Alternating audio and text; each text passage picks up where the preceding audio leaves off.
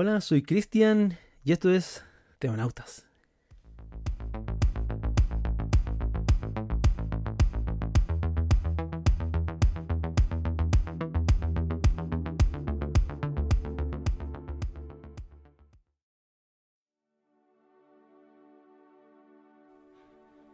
La sexualidad es un tema importante en la Biblia cristiana y se aborda desde diferentes perspectivas a lo largo de sus páginas, desde la creación del ser humano hasta los principios de pureza sexual.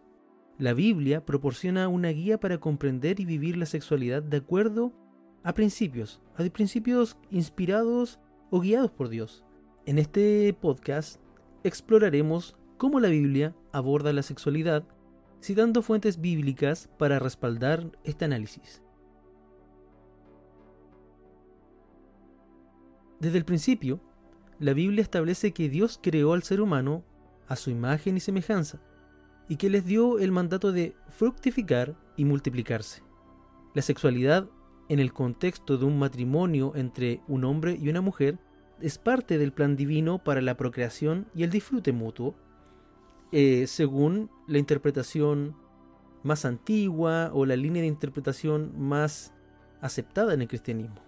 Eh, la cita bíblica en Génesis capítulo 1 del 27 al 28 dice, y creó Dios al hombre a su imagen, a, a imagen de Dios lo creó, varón y hembra los creó, y los bendijo Dios y les dijo, fructificad y multiplicaos, llenad la tierra y sojuzgadla. La Biblia también enfatiza la importancia de la pureza sexual y la abstinencia fuera del matrimonio. La inmoralidad sexual y la fornicación son condenadas en diversas ocasiones en las escrituras.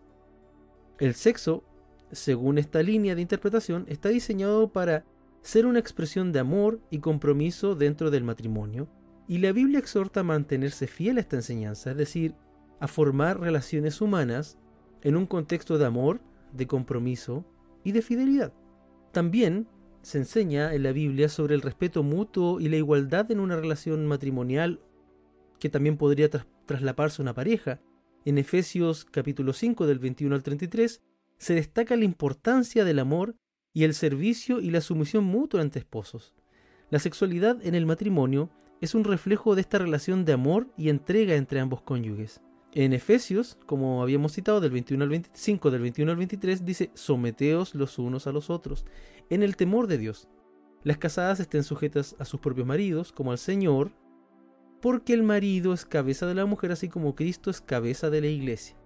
Pero ojo, no en una relación de autoritarismo como se enseña actualmente, sino que en una relación, es decir, a ver, la lógica sería la siguiente como Cristo se dio a sí mismo, estuvo dispuesto de, darse, de darlo todo por su iglesia, esa debiera ser la actitud del esposo con la esposa. Darlo todo. Y aunque la Biblia también presenta principios morales claros con respecto a la sexualidad, también ofrece esperanza y redención para aquellos que hayan fallado o luchado en esta área porque básicamente es un libro para seres humanos, falibles como tú y como yo y aquellos que se arrepienten pueden experimentar un comienzo y restauración en Cristo. La Biblia cristiana sí aborda la sexualidad.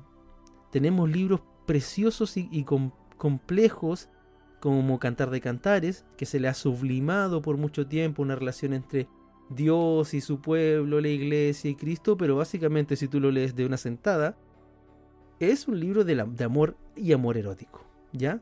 Entonces, la Biblia sí aborda la sexualidad como un regalo de Dios dentro de una relación, dígase matrimonio, de una relación formal, de una relación donde haya compromiso, donde haya fidelidad y donde haya respeto.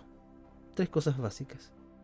Entonces, también ofrece este texto sagrado consuelo y redención a aquellos que hayan fallado en, seguir estos principios, si es que lo han asumido, ¿cierto?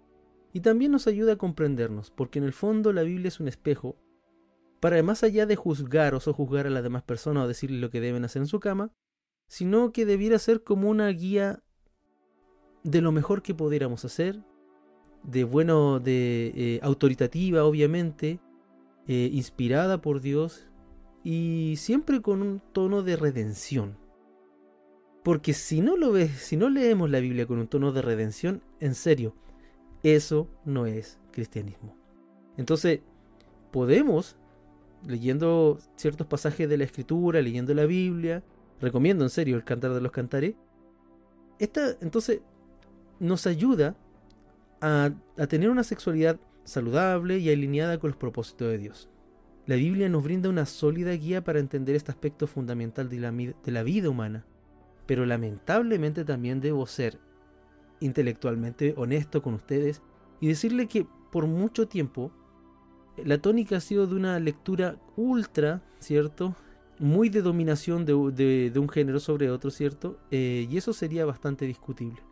Lo importante es que de la Biblia extraigamos, se pueda extraer los principios que, que, le sirven a toda la humanidad, los principios que no son particulares, sino de los que se pueden tener una aplicación en este mundo actual. La importancia de leer los textos sagrados es primero entender su contexto, y aparte de entender su contexto es entender el vacío hermenéutico, es decir, que entre el tiempo que se escribió el libro y nuestros tiempos en los días de hoy, hay todo un vacío de cultura, de lenguaje, de sociología y de, humanidad que no conocemos muchas veces. Y al afrontarnos a un texto bíblico, sea sobre lo que sea, si no lo hacemos de forma responsable o también asistiendo a gente, a eruditos, a libros de mayor erudición o a sabios, ¿cierto? Eh, se podría llegar a comprender mucho mejor el texto bíblico. Pero la importancia de todo esto que le he contado es generar una conversación. ¿Qué piensas tú? Y si quieres decírmelo, Puedes contactarte conmigo por las redes sociales eh, que dejo aquí en este podcast. Y si quieres aportar a este podcast también, te dejo mis datos para, que te puedas contactar. Y si quieres, también podrías invitarme lo que, lo que equivale a una taza de café eh, para mejorar este podcast día a día. Muchas gracias por tu atención. Nos vemos a la próxima.